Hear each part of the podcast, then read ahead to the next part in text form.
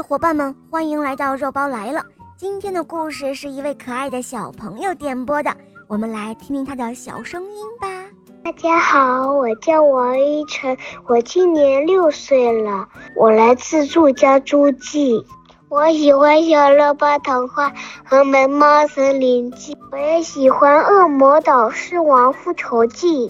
我喜欢跳舞和画画，我就是冰雪女王，哈哈。今天我想解播的故事是爱炫耀的小花猫，喵喵。好的，小宝贝，下面我们就一起来收听你点播的喵喵。爱炫耀的小花猫。从前有一个小花猫，长得很美丽，圆圆的大眼睛。小小的鼻子，不大不小的耳朵，还穿着黄白相间的毛大衣，绅士极了。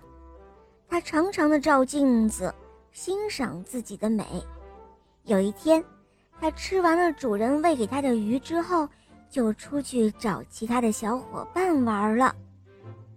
他先是来到了小鸭子的家，他对小鸭子说：“你看我长得多漂亮。”我的皮毛外衣比起你的鸭绒外衣可值钱多了，你跟我一起玩好吗？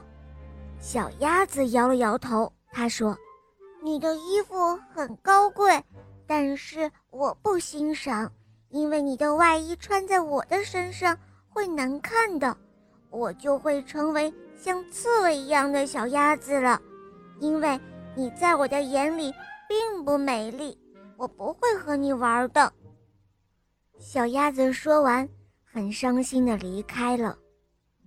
小猫又来到了小兔子家，它对小兔子说：“你看我多漂亮，我的黄白相间的毛外衣颜色多美观，你和我一起玩好吗？”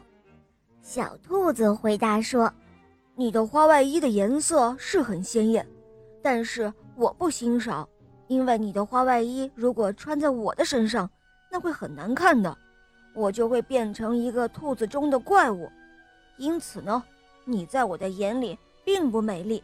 哼，我不会和你玩的。小兔子说完，很伤心的离开了。小花猫继续往前走着，忽然它看到了一只老鼠正在偷小狗家的粮食，它勇敢地扑了上去。逮住了那个老鼠，然后把它消灭掉了。小动物们知道它消灭了偷东西的老鼠，为民除害了，都赞扬它说：“哦，小猫消灭敌人，真是很勇敢。”这时候，小鸭子和小兔子也来和它做朋友了，他们一起玩着游戏。爱炫耀的小花猫也懂得了一个道理，那就是。一个人的美丽，可不在外表哦，而是它要有美好的品质。小伙伴们，你们明白了吗？好了，伙伴们，今天的故事肉包就讲到这儿了。